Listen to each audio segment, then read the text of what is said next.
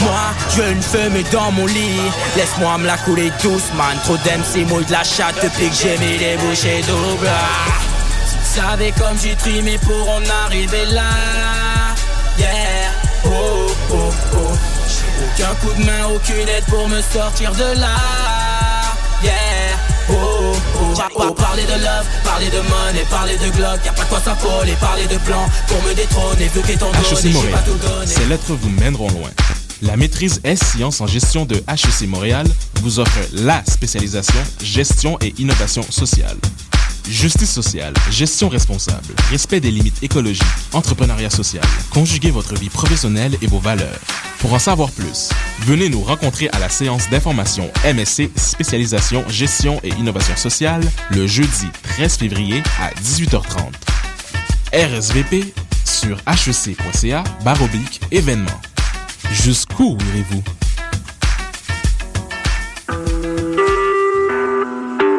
Vous écoutez Choc pour sortir des ondes.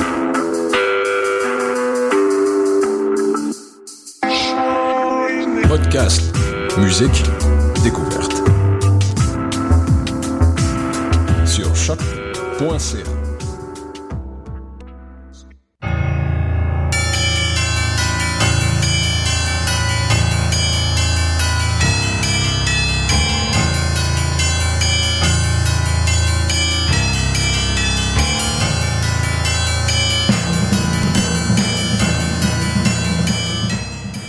Vous êtes bien sur Choc FM, c'est le tome 10 de Mission Encre Noire, chapitre 135. Eric avec vous.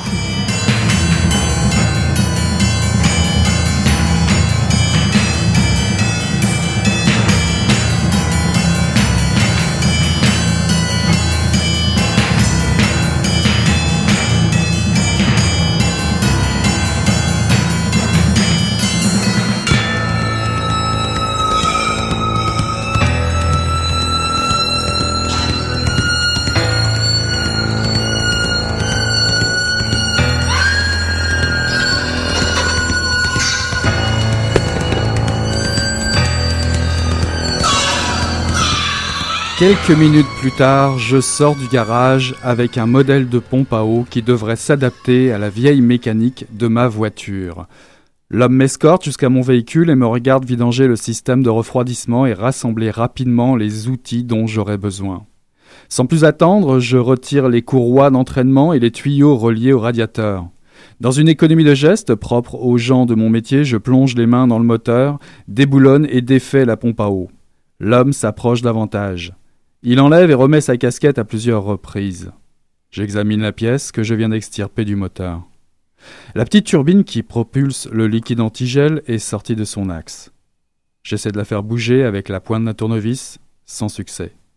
C'est rare comme bris mécanique, mais il faut bien croire que ça arrive. Je l'attends à mon observateur qui la prend sans trop savoir de quoi il s'agit. Je me courbe au-dessus du moteur afin de poser la nouvelle pompe à eau. Mais ce n'est pas le bon modèle et je dois trafiquer certains conduits pour l'installer correctement. Lorsque je me redresse pour remettre enfin de l'eau dans le système de refroidissement, je constate qu'ils sont maintenant six à me regarder faire sans rien dire. Je ramasse mes outils, puis démarre la voiture, afin de m'assurer que ma réparation tient le coup. En regardant tourner le moteur, je demande un instant où est ma compagne de route. Ça semble bon Je referme le capot et coupe le contact. Bonsoir à toutes, bonsoir à tous. Euh, je viens de vous lire un extrait du premier roman de Christian Gay-Poliquin, Le fil des kilomètres, paru aux éditions La Peuplade. Un livre envoûtant à l'image du mythe du labyrinthe qui ouvre le récit. Et même, je dirais, l'étonnant résumé qui lui aussi euh, ouvre le récit, qui en précède le début, et je vais vous en lire un extrait. C'est l'histoire d'un homme qui veut revoir son père, d'un labyrinthe en ligne droite et des paysages qui défilent. Des maisons abandonnées, des milices au bord des routes, des villes obscures, l'histoire de la fatigue et de la solitude, des fabulations, des rencontres et de l'alcool. L'histoire d'un accident de voiture. Bah voilà qui en dit beaucoup et pas assez. Euh, une mise en, appétit, en somme, dès le début du livre, euh, après la, première citation. Et d'ailleurs, euh, dès le début du livre, pour redire un peu, pour parler de ça, tout s'arrête. Et oui, l'électricité vient à manquer. Un coup de fil peu rassurant de son père décide un mécanicien trentenaire à revenir au Québec. Une voix fragilisée par l'âge lui rappelle les trous noirs de son passé.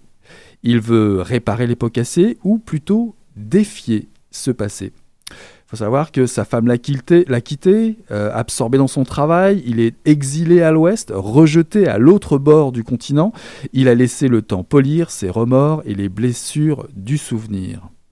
Je parlais tout à l'heure de l'électricité qui vient à manquer, ben oui, parce qu'une gigantesque panne d'électricité paralyse le pays à l'échelle du continent et plante le décor d'une Amérique qui plonge alors dans le doute et la peur. Tel Ulysse, le personnage se lance alors dans une odyssée du retour vers un village du Québec profond à 4736 km de là.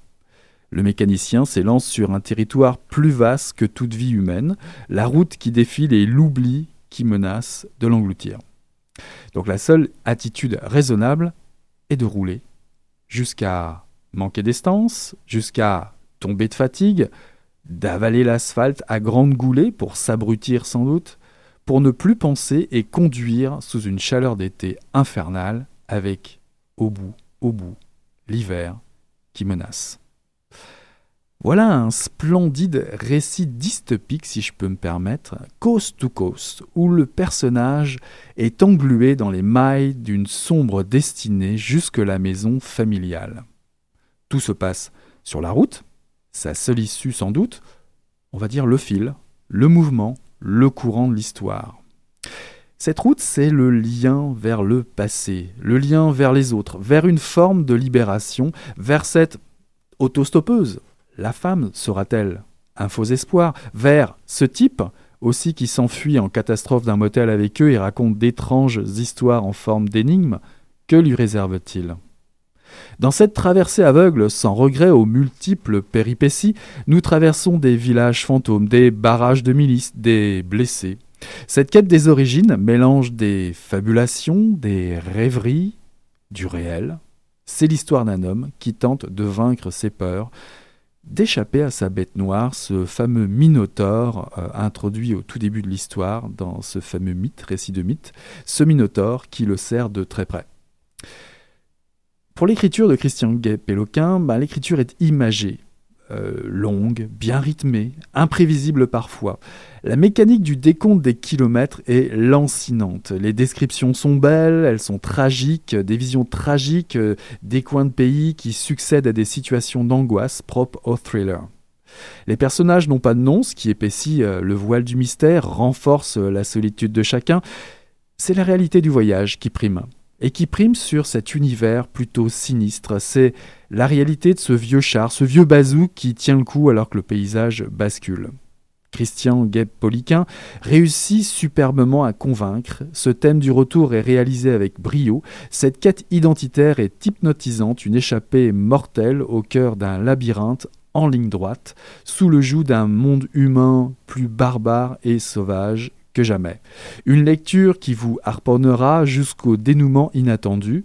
L'adage dit que seul le voyage compte, malgré la fatigue et l'inconfort. Eh bien, je peux que ne, je ne peux que vous souhaiter, je vais y arriver, dégriner avec plaisir les kilomètres de ce premier roman paru aux éditions euh, La Peuplade, Le fil du kilomètre de Christian Gay-Poliquin.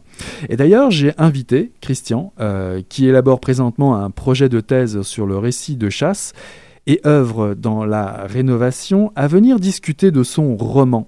La semaine dernière, dans les studios de choc, je vous propose tout de suite de l'écouter. Bonjour, bonjour. Alors tu es l'auteur du Fil du kilomètre, paru aux éditions euh, La Peuplade. Alors bien évidemment, tout de suite, j'ai envie de te demander, euh, est-ce que tu aimes ça, voyager? Euh, bien sûr, il y a des périodes dans une vie où on voyage plus que d'autres euh, pour des raisons diverses, mais euh, sur notre génération, j'ose croire, la génération Y, je crois que s'y plaît bien à voyager et moi donc. Ouais, mais moi j'ai vraiment envie de te demander si tu as vraiment voyagé en auto et surtout si tu as traversé le Canada d'ouest en est. Euh, j'ai fait beaucoup de kilométrage en voiture euh, vers l'ouest et ailleurs. Euh, je sais ce qu'est une vieille voiture. Euh, je ne suis pas mécanicien, mais euh, j'ai été effectivement dans l'ouest il y a de ça très longtemps. Mais une chose est sûre, c'est que pour parler, selon moi, pour parler de choses de façon touchante, de façon véridique, bien sûr, on parle de choses que l'on connaît, ne serait-ce que moindrement, des choses qu'on peut appréhender, des choses dont on peut, euh, par le biais de la fiction, euh, multiplier la sensibilité qu'on peut manipuler aisément. Donc, euh, à ce niveau-là, voici la corrélation que je ça. Alors, je t'emmène directement dans le roman. c'est très court et ça lance l'histoire au tout début. dans les premières pages de, de ton roman, c'est quasiment mythologique. Tu nous rappelles l'histoire du fil d'Ariane et du labyrinthe, n'est-ce pas? Euh, Effectivement, on, on, parle de carnets, on parle de notes.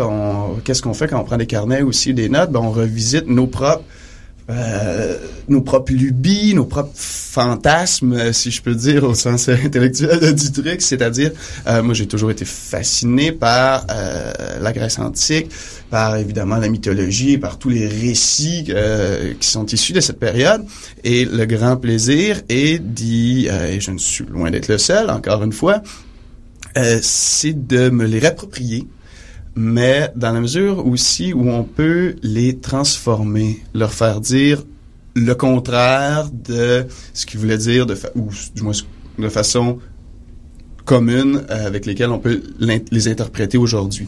Donc, euh, c'est tout un, encore une fois, le, travail d'écrivain, c'est un travail de manipulateur, de patenteux, où on reprend des récits pour euh, pour se les approprier et pour leur redonner une signification qui peut être autre. C'est le dans cette optique-là que le, le, mythe du fil d'Ariane et du Minotaure est utilisé dans euh, dans le roman. Alors justement, euh, ce, ce, récit, on va dire, ce rappel mythologique nous propulse directement dans ton, dans ton odyssée, cette histoire d'un héros, un mécanicien, on va dire, qui traverse le Canada d'ouest en est. On ne sait pas très bien d'où il part d'ailleurs. Euh, est-ce qu'il s'agit du Canada? Je Bonne question. question. on interprète, on parle, on, a souvent tendance à donner des référents géographiques à mon roman euh, et pour et pour cause, je dirais. Mais je tiens en tant qu'auteur à souligner. Il me semble que dans les lectures que j'en ai fait, ça n'a pas été dit. Alors non, j'ai déjà lu que, que, certains certains critiques parlaient des États-Unis. Moi, j'ai juste vu sable bitumineux, donc euh, finalement, j'ai fait une logique. je me suis dit tiens, un auteur québécois, canadien. Donc euh, pour moi, ça, paraissait logique, mais finalement, si tu le dis. Mais là-dessus, c'est extrêmement logique, j'en conviens. Mais euh, c'était juste un travail d'effacer les références géographiques pour euh, un souci qui est euh, ben, a priori esthétique pour moi, mais qui est euh, aussi pour rendre le récit un peu plus général. Je suis certain qu'on pourrait, dans une culture autre un peu, là, mais situer ce roman-là en Russie, non mais partout ah un continent fait au moins 4736 kilomètres. C'est peut-être un moyen pour toi de, de rappeler l'idée du, du, labyrinthe aussi, j'imagine, de perdre un peu le, le lecteur. Euh, effectivement, surtout lorsqu'il est question d'un labyrinthe en ligne droite, c'est un peu la, clé de voûte de euh, ce texte-là. Euh, donc euh, encore une fois, une remodélisation du du labyrinthe de Dédale dans lequel se trouve le Minotaure, mais aussi de de l'Odyssée qui a traversé un continent. Alors tu, tu nous présentes un personnage migrant qui a perdu tous ses repères, mais qu'est-ce qu'il cherche à fuir, ce mécanicien, ce héros? On s'entend que fuite, quête et errance sont des thématiques coextensives qui s'emboîtent euh, sans que les frontières entre chacune de ces thématiques-là puissent être discernées clairement. Donc, fuir quelque chose, c'est chercher quelque chose d'autre. Et euh, parfois, dans cette quête-fuite-là aussi, ben, les questions fusent et donc le sentiment d'errance est là aussi. Cela dit, cela étant dit, dans le roman, la question de l'errance est pas trop, selon moi, pas trop palpable dans le récit en tant que tel, mais on sent qu'elle a été sous-jacente au désir de fuir ou désir de quête euh, ou à la quête du personnage. Oui, d'ailleurs, ton personnage le dit aussi, il est clair, il dit « je vais défier le passé ». Ah ben, euh, il dit ça, lui. il a dit ça, lui, oui. Alors on est dans une atmosphère euh, de, fin du monde. Euh, ton héros va tout risquer, il va risquer sa vie, il va risquer tout son argent. Euh, et pour prendre la route. Bon, qu'est-ce qui te fascine dans le thème de la route? C'est pas nouveau, on sait, mais qu'est-ce qui te fascine là-dedans? Ah, je me permets de scinder en deux ta question. Vas-y. Ou alors je peux, je peux même te, te la préciser si tu veux. Vas-y, vas-y. Alors cette fameuse route, est-ce qu'on est plutôt dans une route façon euh, Kerouac, euh, on va dire le symbole du voyage, la frénésie, symbole de la jeunesse, de la rébellion, ou plutôt dans une route, on va dire style McCarthy, tu vois, symbole d'une société qui se meurt, qui se détruit. Euh... C'est une très grande question, puis il y a deux, deux choses moi que, que j'aimerais aborder dans cette question-là. Premièrement, tu dis, tu me parles d'une atmosphère de fin du monde. Mm-hmm. euh, puis ensuite, il y a euh, l'atmosphère ou du moins le, le genre du road novel. Euh, ce sont là deux thématiques communes. Ce sont là deux genres établis que je me suis encore une fois réapproprié en essayant d'éviter, bon, euh, comme on peut, euh, certains écueils, parce que euh, l'idée de fin du monde, l'idée de monde comme dans The Road de Cormac McCarthy, on est vraiment dans un monde post-apocalyptique qui est fascinant, terrorisant, et les romans de cet acabit, il y en a, il y en a une panoplie, mm-hmm. des fois plus originales, plus originaux, des fois plus simples, si on peut dire, parce qu'il y en a, il y en a beaucoup. Néanmoins, ce que j'ai essayé de faire, si on s'amuse à mettre des catégories euh, là-dessus, j'ai essayé plus de tomber dans le pré-apocalyptique que dans le post-apocalyptique. En fait, on n'est pas encore dans la, fin du monde. C'est une panne d'électricité et majeure qui mhm. paralyse un continent, qui crée le contexte tendu, si on peut dire, euh, du roman. Donc, on n'est pas encore dans une, je veux dire, dans une fin du monde, dans un apocalypse, mais on peut sentir le germe de l'apocalypse, d'autant plus que la culture occidentale a une soif, une soif de la fin, sans jeu de mots, euh, qui, euh, qui est palpable, qui est, à la base de, et depuis, cela depuis des siècles, hein, l'imaginaire apocalyptique a euh, traversé la culture occidentale. Bref. La question de la route, en second lieu aussi, c'est un, c'est un lieu commun. En ce qui me concerne, ce n'était pas tant la route qui m'intéressait comme le huis clos de la voiture.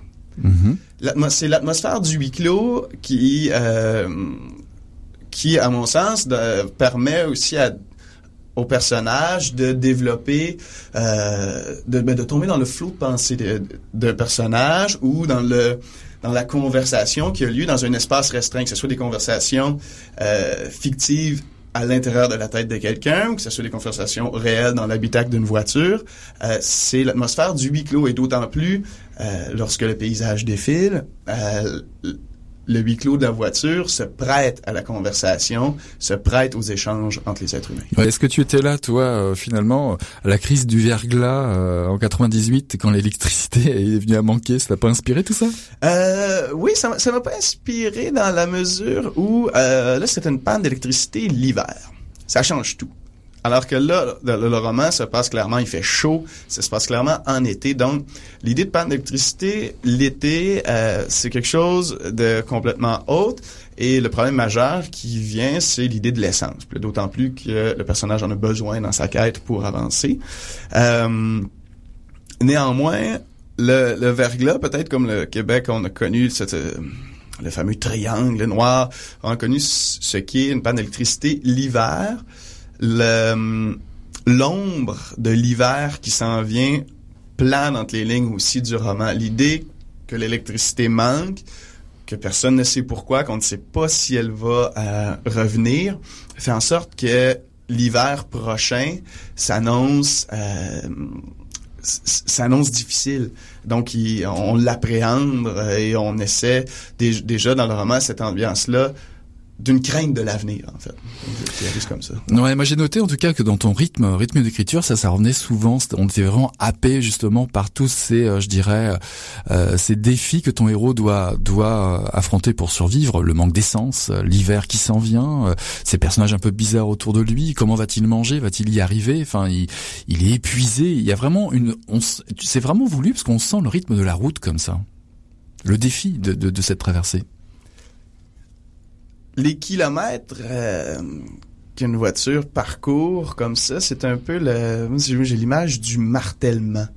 Donc, c'est vraiment donc le, le, le, martèlement de certaines descriptions de la route, cette monotonie qu'on essaie dans un roman de ne pas qu'elle ne soit pas monotone jusqu'à une monotonie euh, non banale je sais je sais pas trop comment formuler mm-hmm. formuler ça euh, c'est c'est vraiment là où la route de, de faire sentir la route à travers un roman. Alors tu parles de regard sur le monde. Alors est-ce que tu es sensible à tous ces sujets euh, au cinéma, en littérature qui traitent de fin du monde, de catastrophe? On a un petit peu parlé tout à l'heure, mais euh, c'est un phénomène étrange, je trouve pas, non euh, Un phénomène de, de notre époque?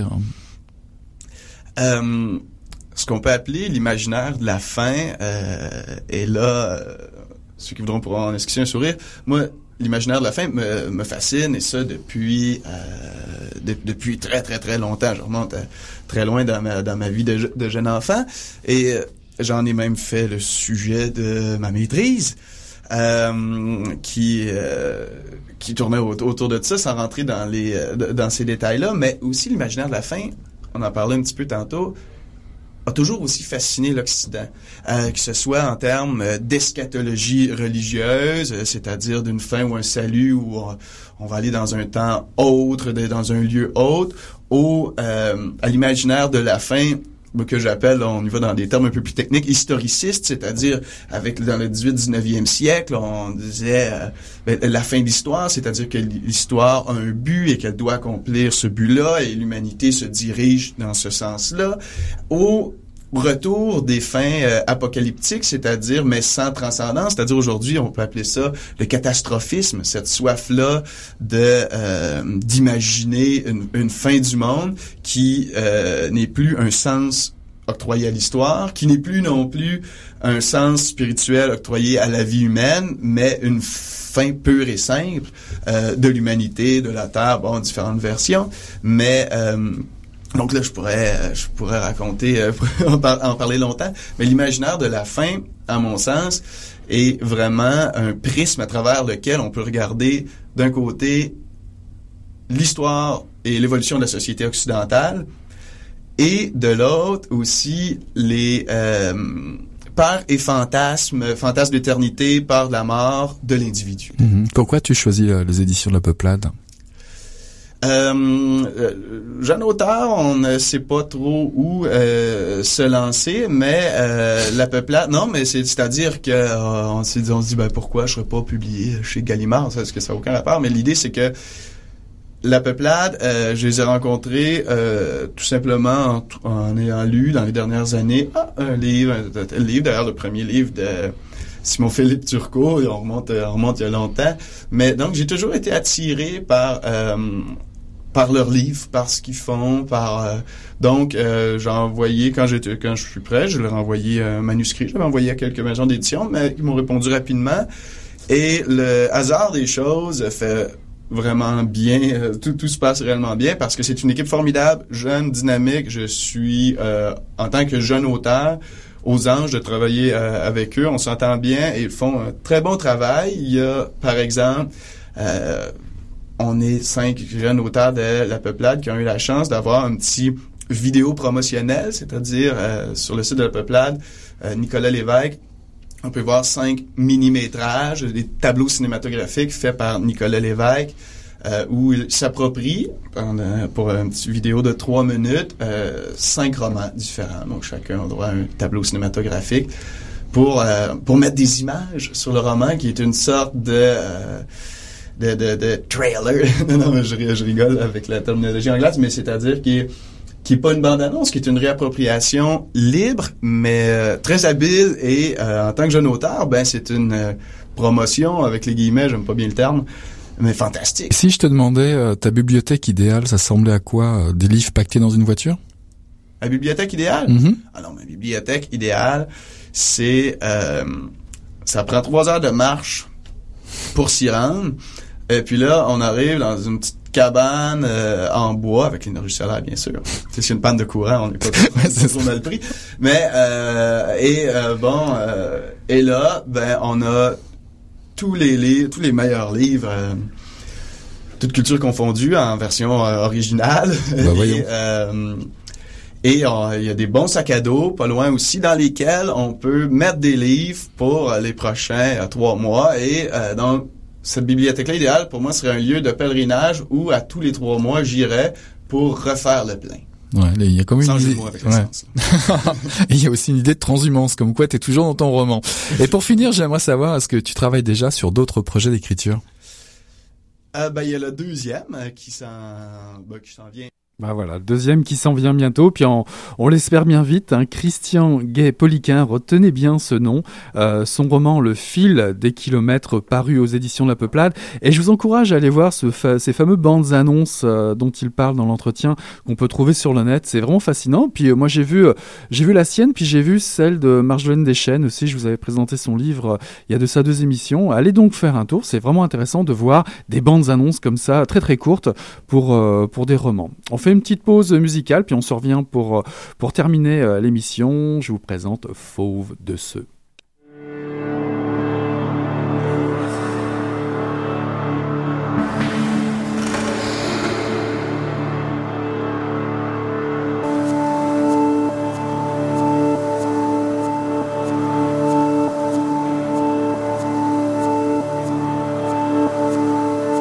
Nous sommes de ceux qu'on ne remarque pas des fantômes, des transparents, des moyens.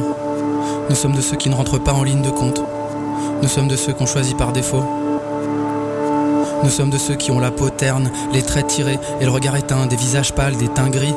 Nous sommes de ceux qui se délavent de jour en jour. Nous sommes de ceux qui ont du mal à s'entendre penser. Nous sommes de ceux qui se maîtrisent difficilement. Nous sommes de ceux qui mettent mal à l'aise en public. Nous sommes de ceux qui dérapent dans les escaliers des bibliothèques. Nous sommes de ceux qui dansent de façon embarrassante.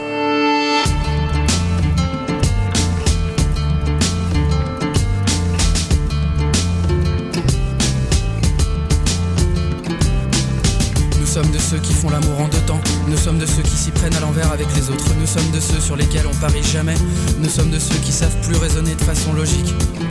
Nous sommes de ceux qui ont tout fait comme il faut, mais qui arrivent pas à des ratés modernes, des semi-défaites, des victoires sans panache. Nous sommes de ceux qui tiennent pas la pression. Nous sommes de ceux qui se font balayer à répétition. Nous sommes de ceux qui se font assister, des baltringues, des éclopés, des faibles. Nous sommes de ceux qui prennent des trucs pour tenir le coup.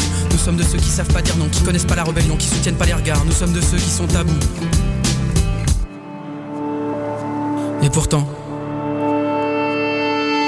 sommes de ceux qui ne renoncent pas des chiens enragés, des teigneux, des acharnés. Nous sommes de ceux qui comptent bien devenir capables de tout encaisser. Nous sommes de ceux qui établissent des stratégies dans l'obscurité pour reprendre la main, jouer selon leurs propres règles et forcer le destin. Nous sommes de ceux qui en ont assez de leur propre férocité. Des requins tigres en bout de course, des voyous qui demandent pardon, des apprentis repentis. Nous sommes de ceux qui veulent à tout prix tabasser leur Voilà, un extrait rapide du dernier euh, Fauve qui vient juste d'arriver à la radio. Cet extrait s'appelle De ceux. Je suis un peu pressé comme d'habitude, mais je voulais à tout prix vous faire des petites annonces, deux petites annonces avant de, de clôturer cette mission en noir.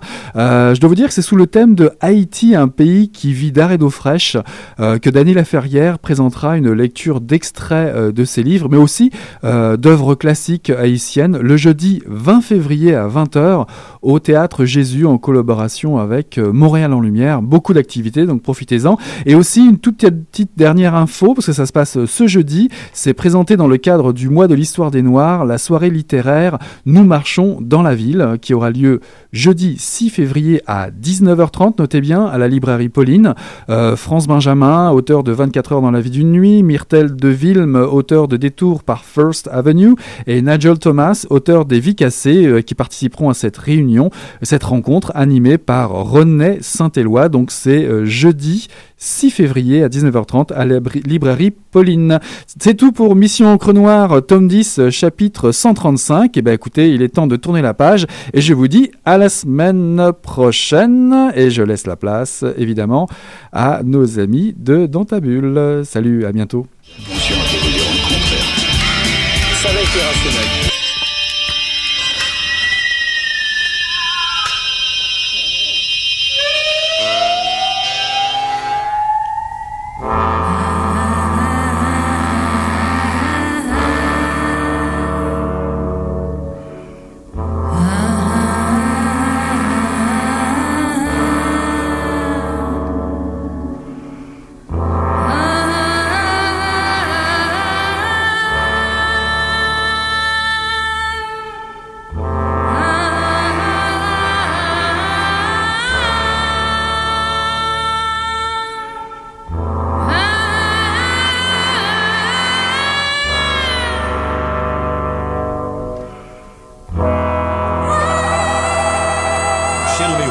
Balançando alguma coisa e fedeu as coisas. Mas o negócio tava bom, bicho. O negócio tava bom, só quando ele tava tão entupido. né? Gostoso! Quem diria, hein? Greta Garbo acabou de irajar, hein? É, mas eu tava falando pra você, né? Depois que eu passei a me sentir, aí o negócio ficou diferente. Jorjão, Vai, garoto! fala a verdade. Isso na bola. Não. Cadê minha cerveja que eu sei? Ô Ciro, tira a mão do meu bolso. Agora um arame, um arame ia pegar dentro, ia pegar um gordurão e depois um arame não ia hein? Come